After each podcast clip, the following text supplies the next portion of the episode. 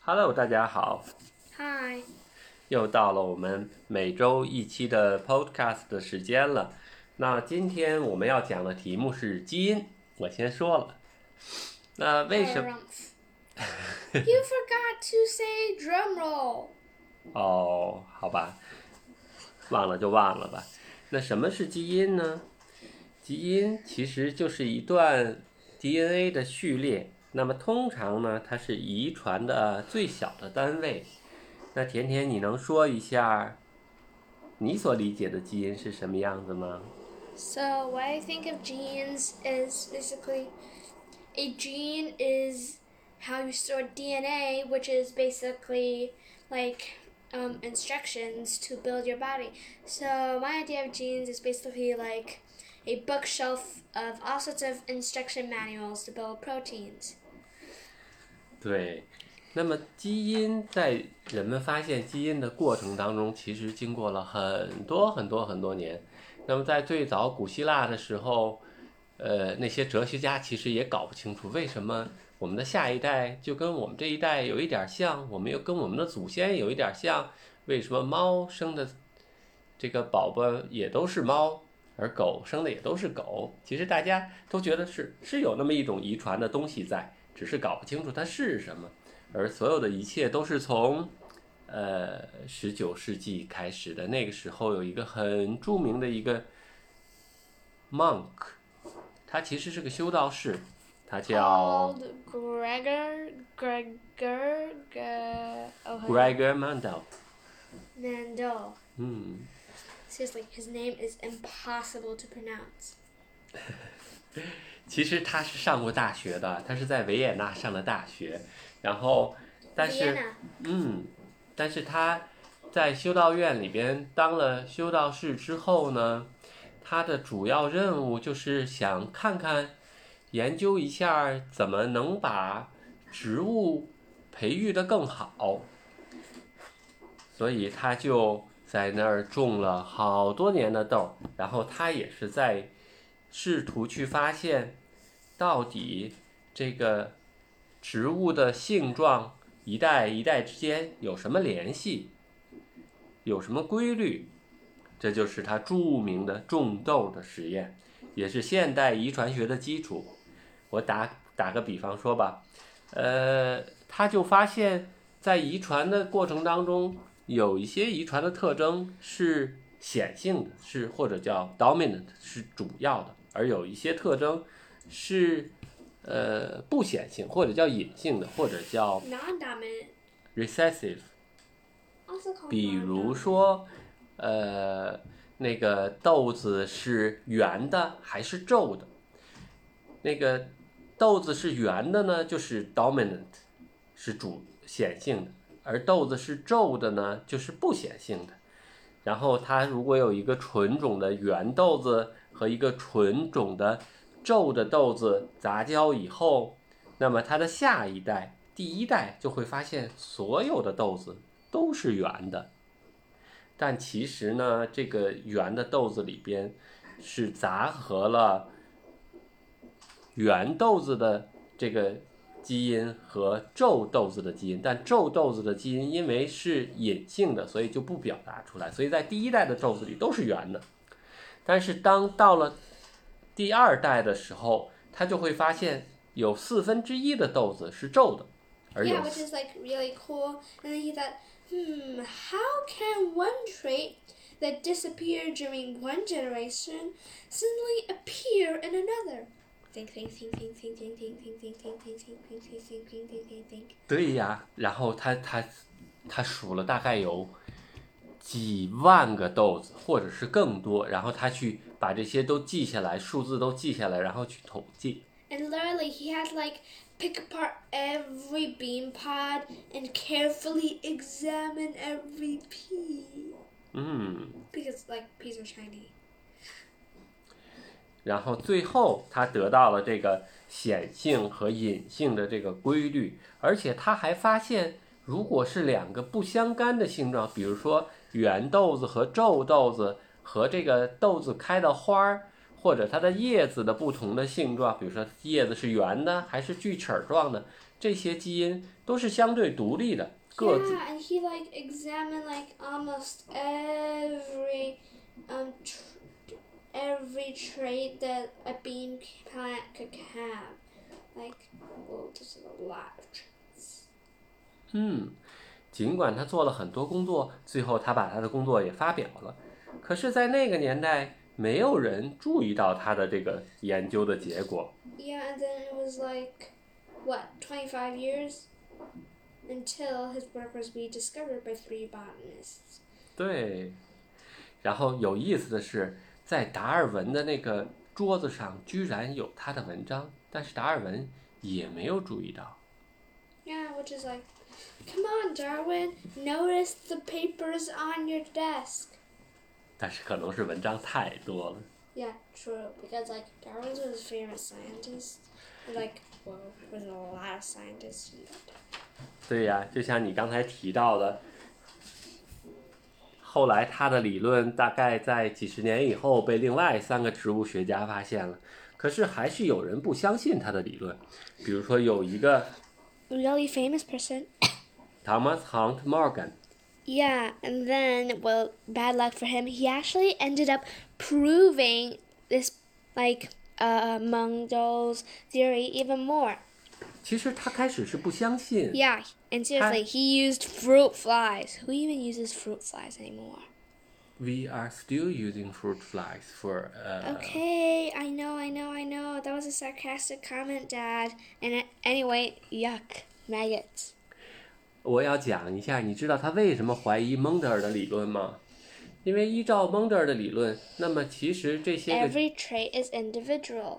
对呀，但是这些有的 trait 已经有的就不会变，但是，呃，因为 Morgan 看到了生物的进化，也就是说这一代和过几代之后会有一个很大的变化，那就意味着 trait 不是永恒的，它会变，所以他就怀疑蒙德尔的这个理论不正确。 Yeah, and then so he basically used fruit flies like like lots and lots and lots and lots of fruit flies. Like like uh a lot of jars and each jar with a lot of flies in it.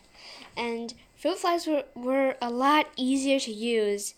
And really he so in his theory so he like took all these jars and examined them. Almost all of the flies had red eyes and then like like like it basically took him like what four years Three years，oh yeah three years and then finally one day he found a fly with white eyes 对，也就是说，在他两年多、接近三年的时间里看到的 这个果蝇的红眼睛的特征、遗传特征都遵循蒙德尔的规律，直到忽然有一天，他都要放弃了，他看见了一个白眼睛的， yeah 然后 because white eyes are really rare and then most most of the flies had like a tiny bit of like white eye gene in them and then like so they kept doing this this this this this and then until there were basically like two flies with both with half of the gene the white-eyed gene and then basically i think that they made it, and then ta-da white eyes which is like really rare and that but he noticed that the flies with red eyes mostly had big antennae the flies with brown eyes mostly had curled wings. What does it mean？It means that Mondel was wrong that each trait is individual. 对，所以他就发现，其实有些基因是 linked 或者叫连锁的，也就是说他们会，他就根据这个他的这个想法呢，然后他就把果蝇几乎所有的 traits 所有的特征都画在一张图上，然后谁和谁离得近，谁和谁离得近，然后他就都画上，这个最后呢，就他就得出一个结论，原来。果蝇的所有遗传物质，这些基因都是在染色体上，而且在染色体的不同的位置上有不同的基因。当基因离得比较近的时候，它们的特征就可能会被一起来被遗传到下一代。但是他也发现，有些基因会出现互换，而这个在不同的配体配体里边，这个基因的互换呢，在互换的过程当中，离得近的基因可能就被一起互换掉了。就像你刚才说的，红眼睛的可能会有更长的天线，而天线 antenna 不是天线吗？No. 那是什么？触角。Yes. oh my god. Dad, you have got to work on your vocabulary. 好吧，我我下次继续的努力。我觉得 antenna 就是前面那个天线吗？虫子的天线。好吧，那我再继续讲。当大家发现呃染色体上存着这些个基因的信息基因以后呢，然后进一步的人就会再继续的在探究到底是怎么存的呢？是怎么怎么遗传信息是怎么存在这儿的呢？这个时候我就要提到一个物理学家，呃，你知道这个物理学家的名呃这个叫 Schrodinger，你还记得他吗？Yeah, Schrodinger's cat. 对，Know 他 this guy?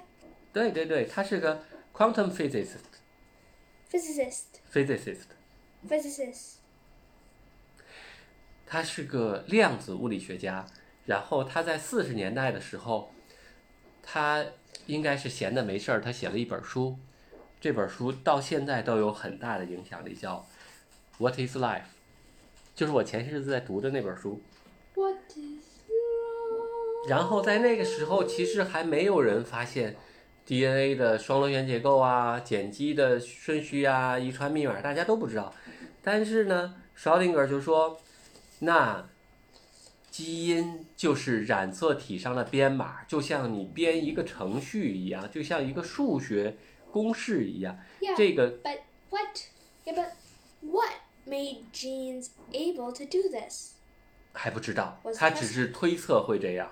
Yeah, and yeah, Schrodinger, really smart guy. 对呀，而且是跨界跨的很厉害呀。Uh-huh. 然后再后来，我再讲一个故事吧。在美国有一个科学家，他是研究呃肺炎球菌的。你知道肺炎球菌吗？就是会导致 I 小 know, I got it. 对，I got it once. 嗯，有一次你也得了肺炎，嗯，It was really uncomfortable. 但是他发现肺炎球菌呢，有一类呢是可以让人或者让老鼠生病的，叫致病性；还有一种呢是非致病性的肺炎球菌，就是它没有那么大的毒力。Yeah, 然后，然后.然后他做的实验是什么呢？他给老鼠打了这个非致病的肺炎球菌，那老鼠会怎么样呢？老鼠没什么事儿，可能也就发发烧，就就过去了。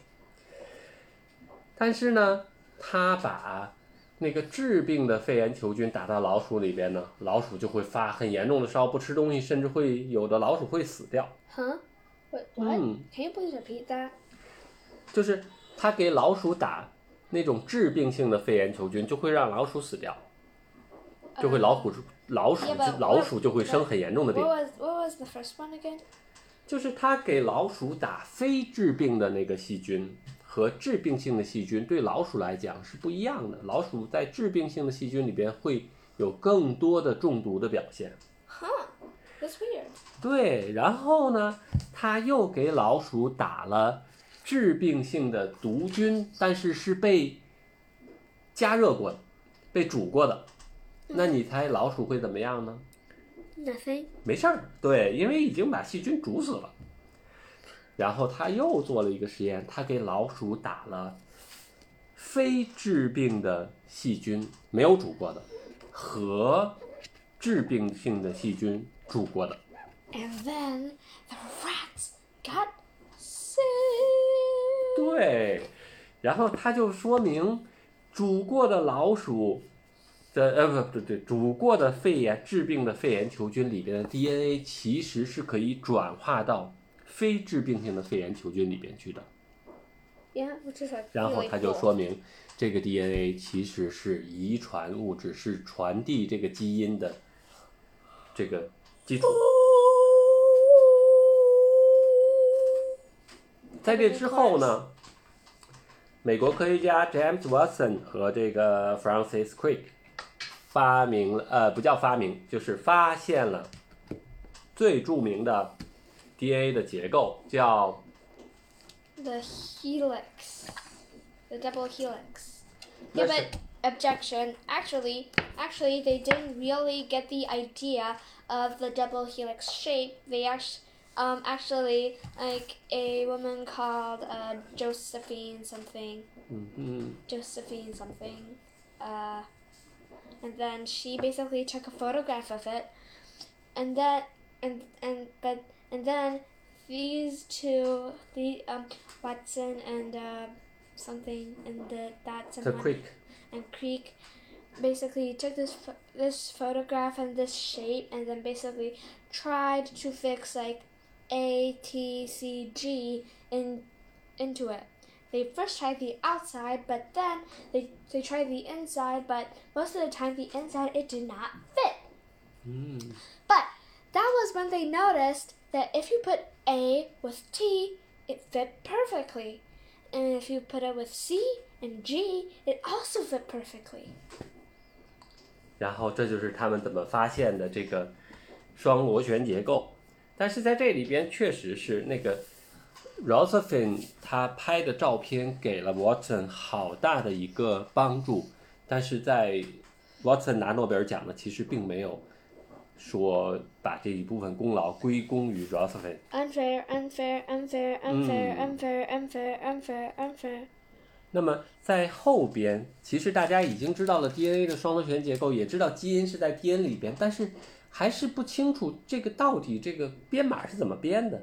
这个是 Me, me, me, me, me. I want to explain. I want to explain.，Yeah, so basically, DNA included the information, but DNA just sits there. It does nothing.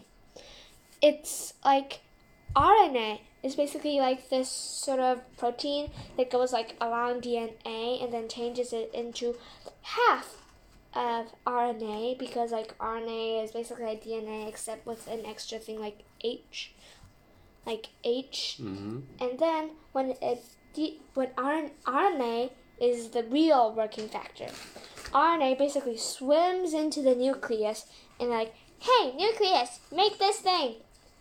，swim outside nucleus Okay. to the cytosol。Yeah, like, basically, hey you people, hey you people, read me, read me. 嗯哼，I include the instructions to make the protein you need.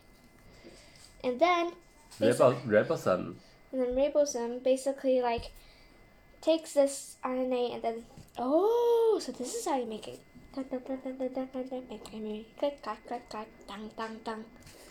Make the 对，但是在哦、t h i s is called central dogma。嗯哼。但是在这个大家发现这个之前，其实有一个著名的科学家，他最早提出来的，因为其实他也不是生物学家。你还记得哦？我我我向你推荐过一本书《One Two Three Infinity》，Yeah, I didn't read that. 嗯，从一到无穷大，它的作者叫 Gamow? 对呀、Gamow? Gamow。Sounds like that he was off his game. 不是的，他是个物理学家。你知道 Big Bang Theory 就是他提出来的，然后他还写了著名的那本书。但是当他觉得这个 DNA 知道了以后，那他就判断 DNA 是编码蛋白质的，然后他就想，有二十种氨基酸，大概我需要几个碱基来去编码这个氨基酸呢？他就算啊算，他算出来了。他说只需要四个碱基就可以，而只需要三个碱基就可以。Which is like real 所以三个碱基就叫 codon。然后后来最著名的 codon 就是 ATG，ATG 就是呃，we call it start codon，就是启动呃就是开始的那个。Which is basically like encoding is the little green flag. 嗯，然后后来大概用了几年的时间，科学家就一共，因为我们知道一共有二十几种氨基酸嘛，就把所有的密码都破解了，一共有六十多个密码。Whoa. 嗯，所以从那以后，大概到了一九六几六七十年代吧，大家就已经把 DNA 的结构、基因的结构都搞得 比较清楚了。在这个时候，我要说一个东西叫 mutation。你知道什么叫 mutation 吗？ Yes. 那你说说什么叫 mutation？ Mutation is basically when like a DNA goes wrong. 为什么会出错呢？ Uh, because like, well, um, happened. You know that cells split. 嗯哼，It happens when the other half of DNA got a little wrong. 通常都是在它复制的时候，就是在在，就像甜甜你在抄作业的时候，呃，你在 I do not. 不，每个人都会犯错呀。谁在抄的时候都，比如说我抄一百个字的时候，我可以保证一个都不错。但是当我抄一万个字的时候，就会抄错，这个是正常的。我抄一百个字也会抄错的。对呀，所以 DNA 在复制的过程当中也经常会出错，而这个错儿呢，就叫 mutations。那么，是一旦出现了 mutation，就一定会出现不好的事情吗？Mm, not exactly.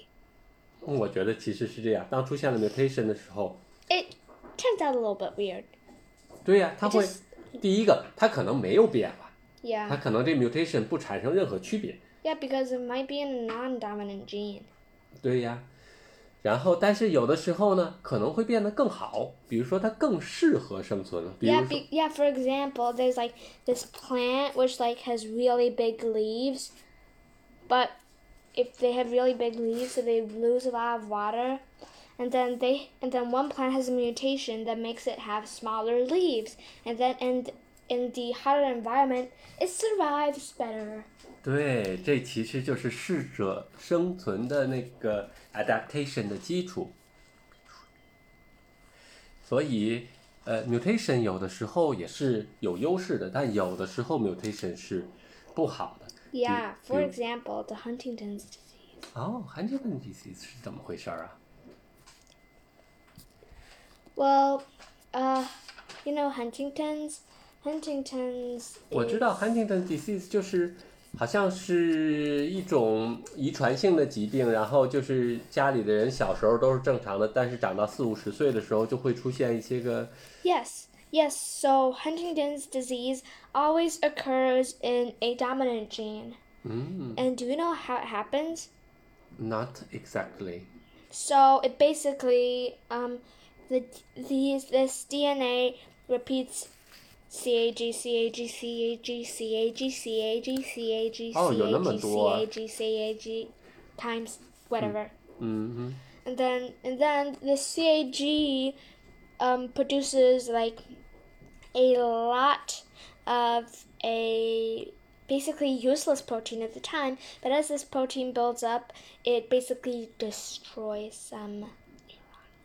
哼，哦，他把他的神经细胞破坏掉，这样他就会像那个跳舞激励的 da. 哦，但是病人是很痛苦的呀。yeah. Eesh. 嗯，那么现在这个年代，好像大家已经可以有手段去编辑基因了。Yeah. So, so I'm like, hey, why do you need to develop a drug for that? Couldn't you just like cut that DNA out and then like take another person's DNA and put it in? 嗯，但是我知道，好像他们可以把一些个呃，可以校正这个 CAG 序列的这个基因，呃，应该是叫 Yeah. transform， Yeah, 就 but couldn't they turn it into s- GAC? 不是，只是把它的这个作用来降低。 mm-hmm. 嗯，所以现在很多疾病，在搞清楚它是哪一个基因出了问题的时候，就开始研发药物来治疗这个疾病。那么这个太复杂了，我们今天就不再讲了。但是我要讲的一个事情就是，呃，因为人的这个遗传基因，当基因有错，比如说 Huntington disease，然后有了以后，他们就会知道这些人注定会，比如说他的后代注定会有这个疾病。那么 They're actually not that sure.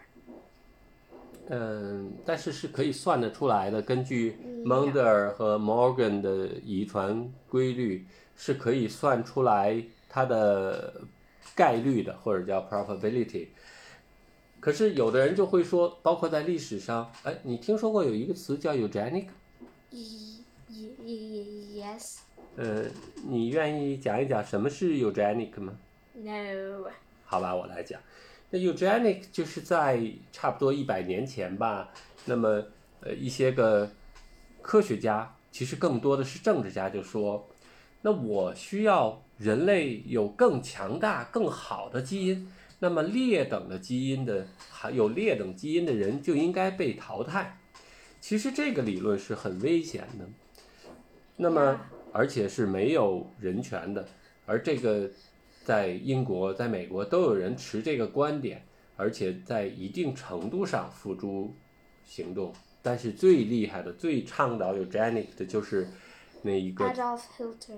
对，就是德国的希特勒。那个时候，他把很多人定义为劣等的人，然后甚至于像有 Huntington disease，或者是有精神疾病，或者是就家族有遗传疾病的人，Sterilized. Sterilized. 对他一方面他把他们做了绝育手术，另一方面还把这些人关到集中营，甚至于把他们烧死，或者是用毒气毒死。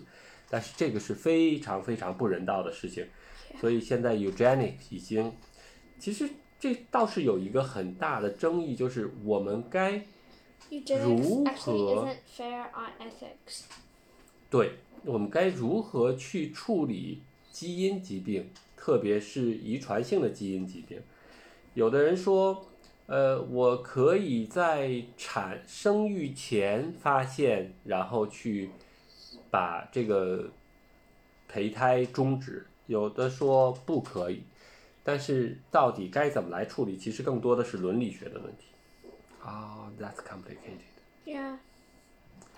但是基因总还是一个有趣的事情，因为当我们看到甜甜种的，呃 Morning glories. morning glory，然后 Yeah, and and some of them have like their leaves basically like have a lot of spikes, and there's even one leaf which is like what um five points.